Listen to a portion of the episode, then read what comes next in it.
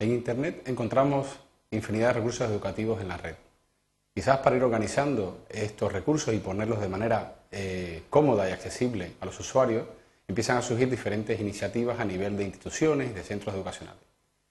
En este caso hablaré del Instituto de Tecnología Educativa, perteneciente al Ministerio de Educación del Gobierno de España.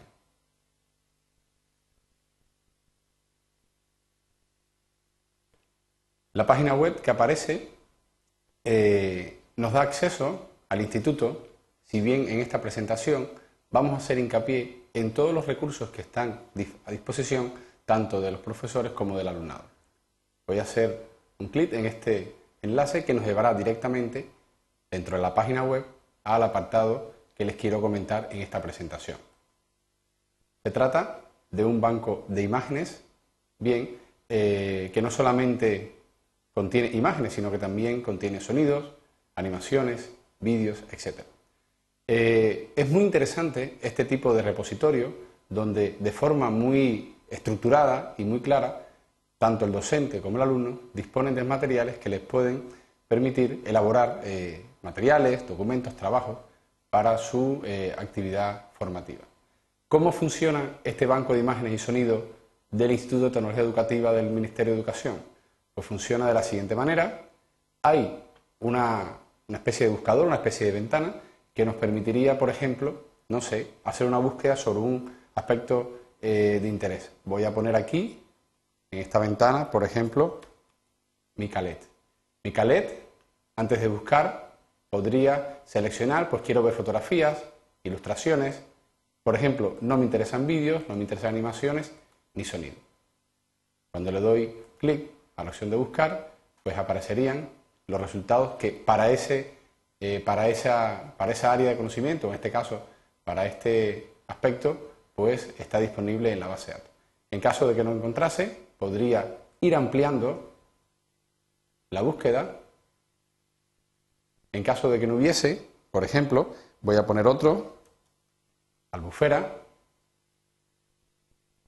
A continuación, tendría los resultados de la búsqueda. Si, como en el caso anterior, eh, no hay ningún tipo de documento con esa referencia, con esa etiqueta, pues aquí no aparecería nada.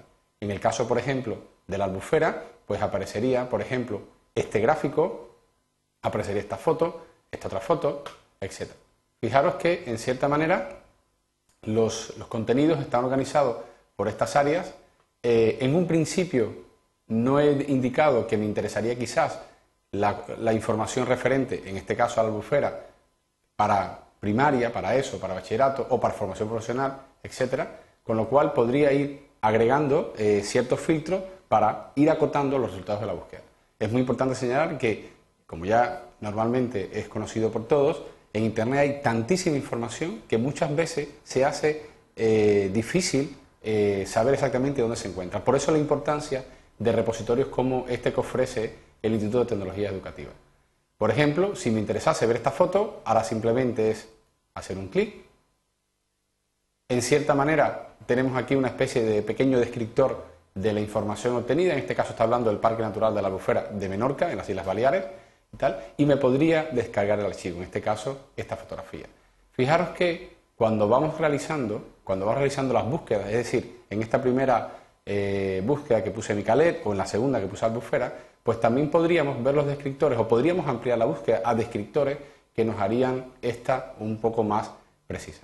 La información está disponible para descargar e incluso eh, podríamos hasta valorar de, en un rango de 1 a 5 el resultado de la búsqueda, etc. Tenemos información adicional sobre las colecciones a las cuales permite, eh, pertenece, en este caso, esta fotografía, etc. Y aquí, y esto es muy importante, en la parte inferior siempre aparecen los, eh, el, vamos a decir así, el, copyleft, es decir, esta nueva manera de, copyright de los contenidos en Internet que permite, por ejemplo, pues compartir, que permite eh, distribuir, que permite realizar cambios, que permite eh, o que quizás en este caso impide vender, en este caso, esta fotografía. ¿vale?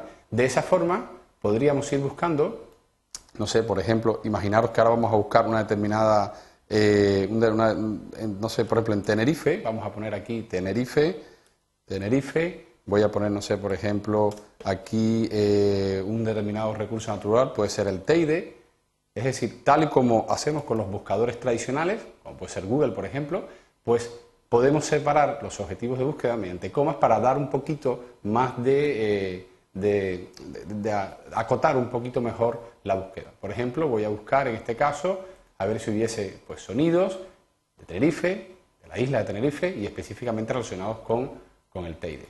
Damos a clic, en caso de que no hubiese resultados, pues puedo ir ampliando esa búsqueda e ir modificando como el caso anterior. Los resultados aparecerían ordenados por tipos, etcétera, y siempre disponibles a un clic del ratón.